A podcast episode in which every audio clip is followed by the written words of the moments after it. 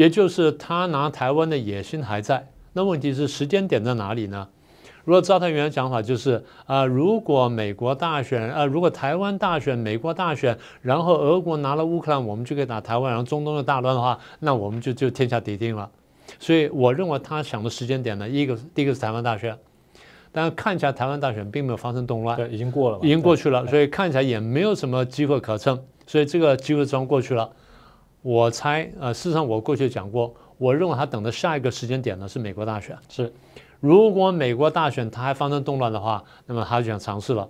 所以大概总结今天嘛，我觉得如果伯恩斯的讲话，呃，他做这个判断的话呢，应该说他的判断印证了我们过去几年来的一些看法。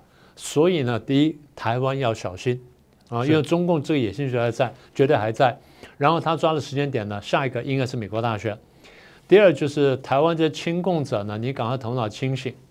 因为将来我们专门做一集告诉你，将来如果真的中共把台湾拿下去之后，你的下场会是什么？我先告诉你十六个字啊，有机会呢，我们再慢慢再说。